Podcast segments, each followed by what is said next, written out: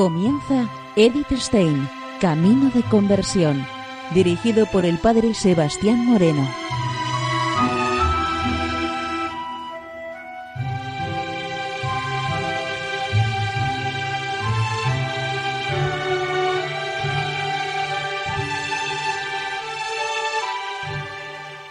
Muy buenos días, nos de Dios. Seguimos conociendo a Edith Stein, Camino de Conversión. En esta emisión de hoy y en los sucesivos programas vamos a comenzar uno de los grandes escritos que Edith Stein nos ha dejado dentro de la alta espiritualidad carmelitana. Vamos a comenzar el libro conocido como La ciencia de la cruz.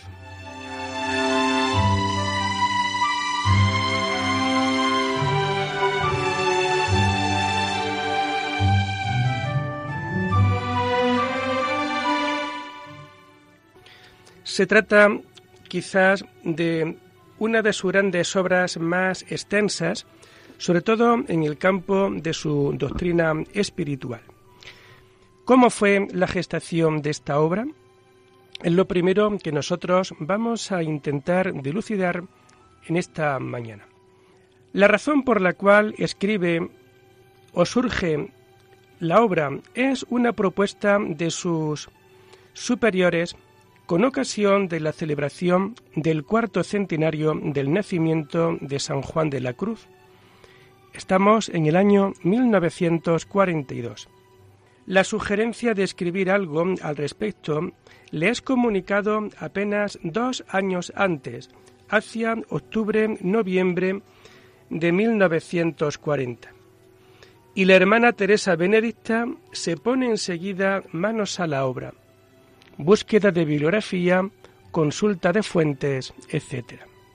El 29 de septiembre de 1940 fue elegida priora del Carmelo de Ech la madre Ambrosia Antonia Engelmann, la cual, consciente de las capacidades intelectuales de la hermana Teresa Benedicta, será quien le encargue directamente hacer un estudio sobre San Juan de la Cruz, con una contribución al cuarto centenario del nacimiento del santo.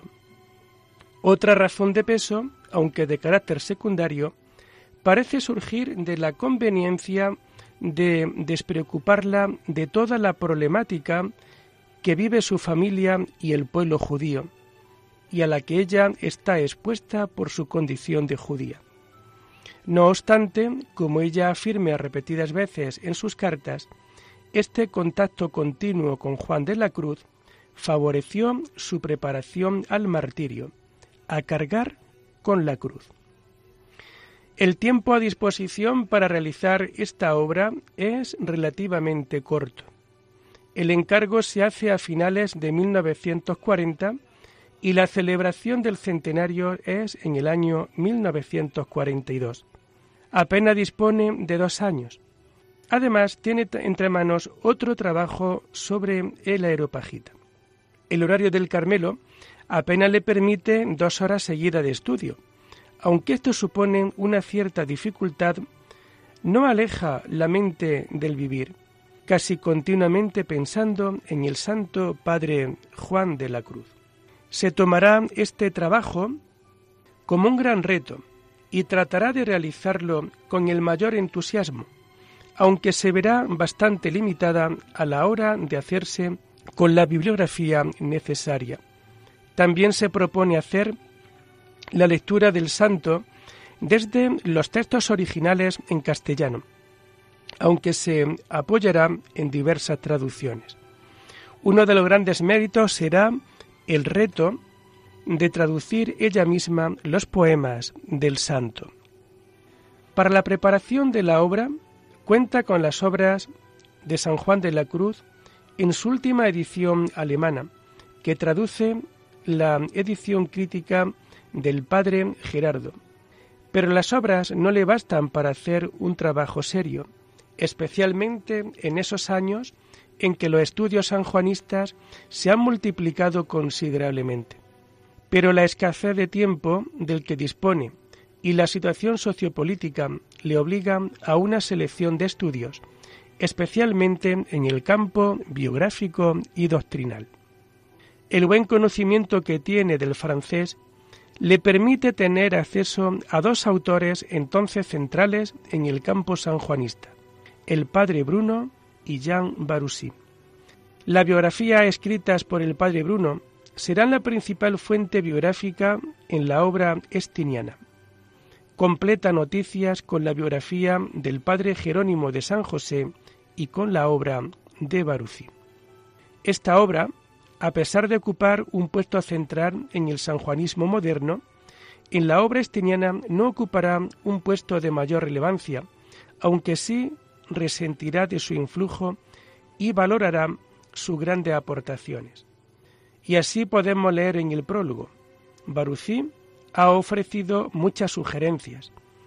En relación con ello, es poco lo que se cita de él, ya que no es posible apoyarse en sus explicaciones sin una posición crítica. Una posición tal estaba muy lejos del marco del objetivo propuesto. Quien conoce a Baruzzi descubrirá las huellas de su influjo y también los puntos de partida para una crítica. Con todo, Eddy se propone hacer un trabajo original sobre el santo. Por eso la principal fuente, casi exclusiva en la segunda parte de la obra, es la obra del Santo Doctor en su lengua original. Por entonces puede disponer de las nuevas ediciones críticas, la del padre Gerardo y la del padre Silverio. Como se observará en la lectura de la obra, para los textos de noche y de su vida se sirve normalmente de la edición del padre Gerardo y para cántico y llama de la del padre Silverio. Cronológicamente hablando, el tiempo de preparación y de recogida del material va desde finales de 1940 hasta octubre de 1941. Empieza a escribir probablemente a partir de noviembre de 1941, nueve meses antes de que la Gestapo la sacase del convento para llevarla al campo de concentración. ¿Quedó la obra sin conclusión final? Podría ser, pero de hecho en ninguna de las grandes obras de Edith encontramos nunca una conclusión final en el sentido estricto de la palabra. Lo que sí demostraremos es que la obra está completa y terminada.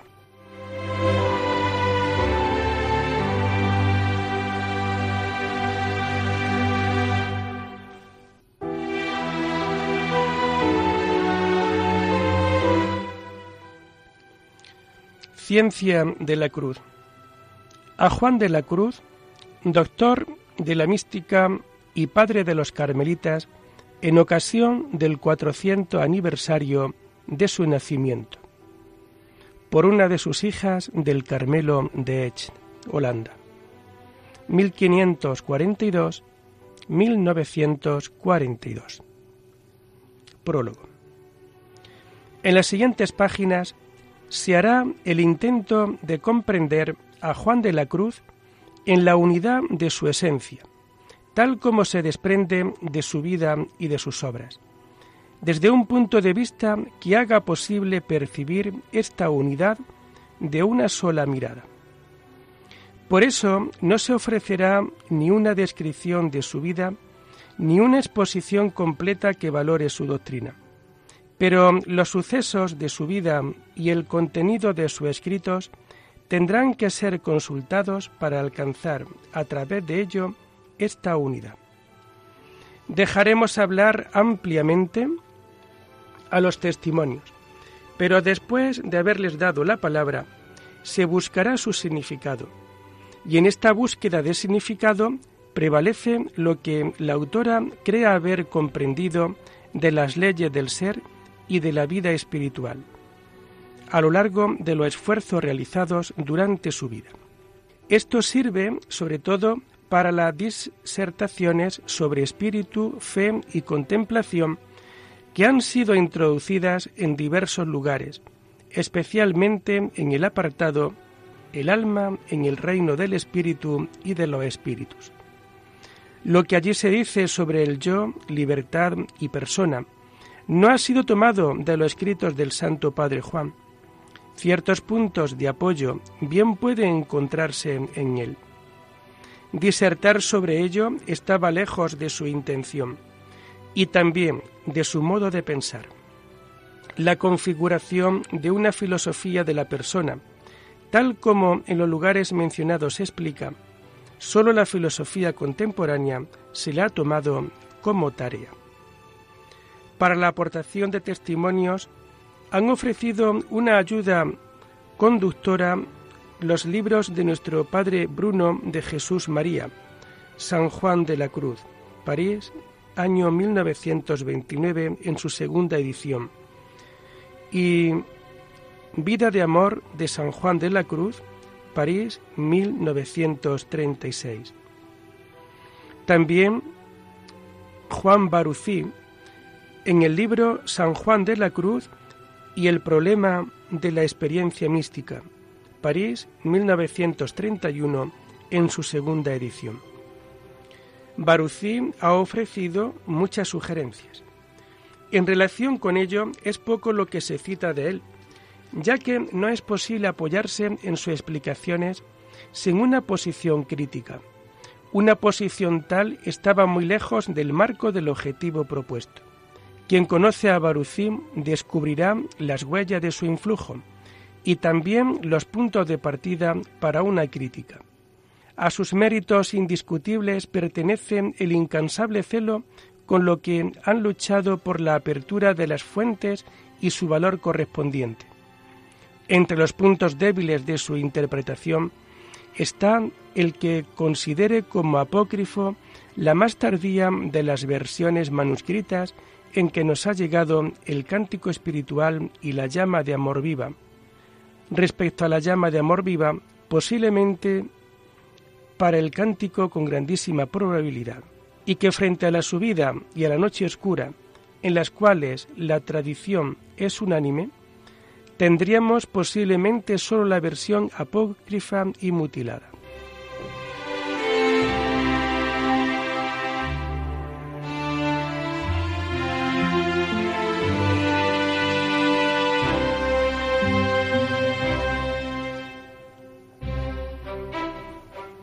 Introducción, sentido y fundamentos del origen de la ciencia de la cruz. Primero, mensaje de la cruz. 1. Encuentros tempranos con la cruz. 2. El mensaje de la Sagrada Escritura. 3. El sacrificio de la misa. 4. Visiones de la cruz. 5. El mensaje de la cruz. 6. Contenido del mensaje de la cruz. Segundo, doctrina de la cruz. Introducción. Juan de la Cruz como escritor. 1. Cruz y noche, noche del sentido. Diferencia en el carácter simbólico, signo representativo y expresión cósmica. El canto de la noche oscura. Noche oscura del sentido Introducción en el sentido de la noche, entrada activa en la noche como seguimiento de cruz, noche pasiva como crucifixión. 2. Espíritu y fe, muerte y resurrección. Introducción. Desarrollo de la cuestión. Desnudez de las potencias espirituales en la noche activa. La noche de la fe como camino hacia la unión desnudez de las potencias espirituales como camino y muerte de cruz, incapacidad de todo lo creado como medio para la unión, insuficiencia del conocimiento natural y sobrenatural, desnudez de la memoria, purificación de la voluntad. 2. Esclarecimiento mutuo entre espíritu y fe, mirada retrospectiva y prospectiva, actividad natural del espíritu el alma, sus partes y potencias. Elevación sobrenatural del espíritu, fe y vida de fe. Comunicación extraordinarias de la gracia y desprendimiento de ella. Tercero, muerte y resurrección. Noche pasiva del espíritu. fe, contemplación oscura, desnudez, inflamación de amor y transformación, la secreta escala, el vestido tricolor del alma, a oscuras y encelada en profunda paz, el alma en el reino del espíritu y de los espíritus, escritura del alma, espíritu de Dios y espíritus creados, comunicación del alma con Dios y con los espíritus creados, lo más profundo del alma y los pensamientos del corazón, alma, yo y libertad, diversos modos de unión con Dios, fe y contemplación, muerte y resurrección. Cuarto, la gloria de la resurrección, en las llamas del amor divino, en el umbral de la vida eterna, unión con el Trino Uno, en los resplandores de la gloria divina, vida escondida de amor, características de la llama de amor viva, en relación con los otros escritos. 2. El cántico nupcial del alma. El cántico espiritual y su relación con los otros escritos. El hilo conductor según la presentación del santo. La imagen dominante y su significado para el contenido del cántico el símbolo de la esposa y de las otras imágenes, el símbolo de la esposa y de la cruz, matrimonio místico, creación, encarnación y redención. Por último, el seguimiento de la cruz.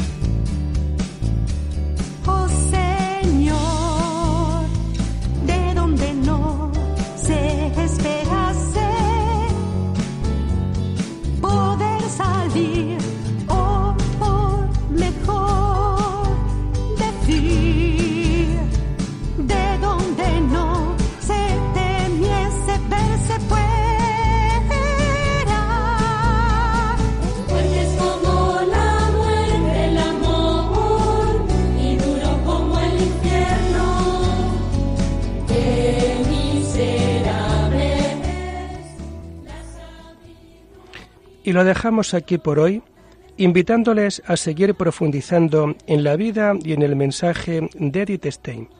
Hasta la próxima semana. Muy buenos días en el Señor.